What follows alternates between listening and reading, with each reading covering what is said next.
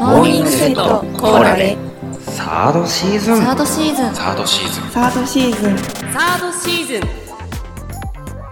おはようございます。モーニングセットコーラで木曜日担当のよしくんです。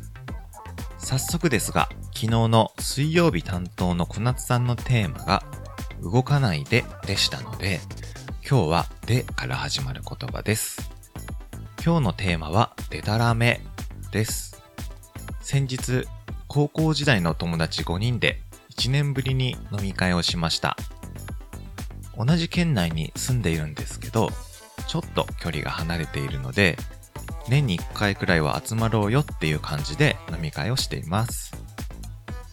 今回はそこで友達に聞いた話をしようと思います。本当に今日のテーマ通り、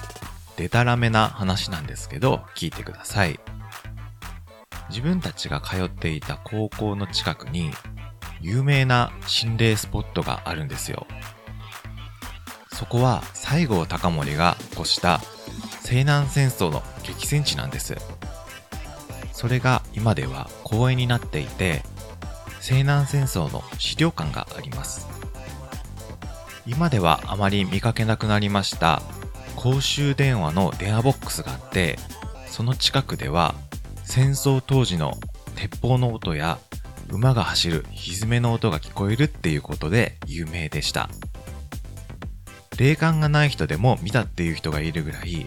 結構鉄板の心霊スポットなんですよ。もう昔から有名なので県外から肝試しに来ていた人もいるって聞きました。ここまでは月曜日のセンさんがされている番組ホットティーとまるとで1年くらい前にコラボさせてもらった時に話しているんですけど今回はそこからの続きになります。これが本当に笑ってしまうぐらいデタラメな話なんですけど、全然怖くないので聞いてください。さっき話した電話ボックスなんですけど、いつの間にかに撤去されていたらしいんですよ。これは心霊現象とか関係なくって、普通に撤去されたっていう話です。確かにスマートフォンや携帯電話がほぼ100%って言ってもいいぐらい普及していますしもともとそんなに人が来るようなところでもなかったので撤去されたのかなと思います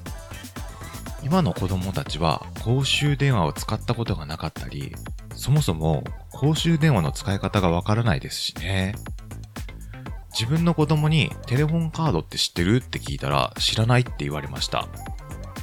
少し年下になる水曜日の小夏さんや金曜日のおかめさんはどうなんでしょう？さすがにまだ知ってますかね？でもテレフォンカードは見たことないって言われそうな気がします。それで、かつては有名な心霊スポットだった電話ボックスなんですけど、電話ボックスが撤去されたことで、新しい幽霊が出るようになったらしいんですよ。その幽霊というのが、肝試しに来た男の幽霊らしいんです。ある日、一人で肝試しに公園に来た男が、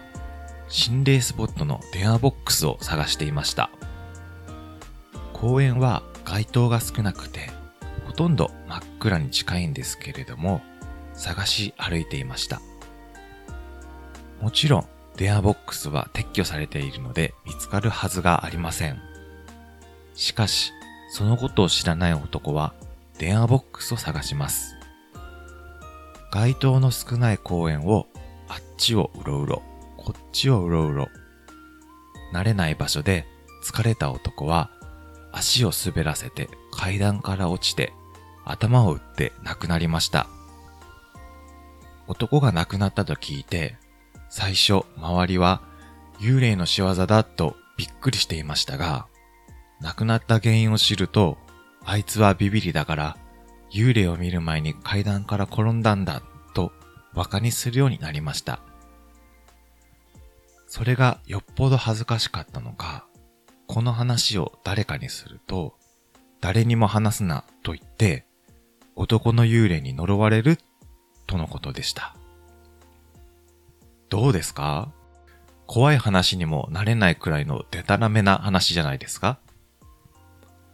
お酒の席だったので、友達が話し終わった後、てんてんてんって感じで、時間が止まりました。いや、なんかもう一人にないの？って、公園から離れてるのにどうやって呪いに来るんだよ？って話してくれた人とは別の友達が言ったら、なんかスマホの GPS を辿ってくるらしいよって答えてて、もうちょっと凝った話にしてよっていうことで盛り上がりました。もうデタラメもいいところですよね。幽霊が電話を使って電話をかけてくるっていうことは前からあったような気がするんですけど、GPS で辿ってくるなんて、幽霊も現代的になったなぁと思います。というか、この話を自分が友達から聞いた時点で、友達は呪われちゃったんじゃないですかね。呪われたらどうなるんでしょうね。その時は、お酒が進んでいたせいもあって、友達はトイレから帰った後、トイレで吐いてたのか、顔が真っ青になってたんですけど、それは関係があるんですかね。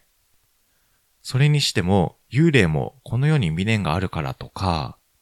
誰かを恨んでいるとかならわかるんですけど、恥ずかしいからって、幽霊にならなくてもいいんじゃないですかね。それよりも、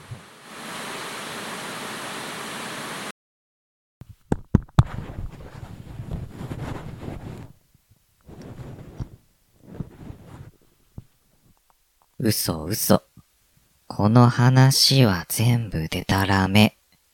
全部忘れて。ってらっしゃい。わかってるよね。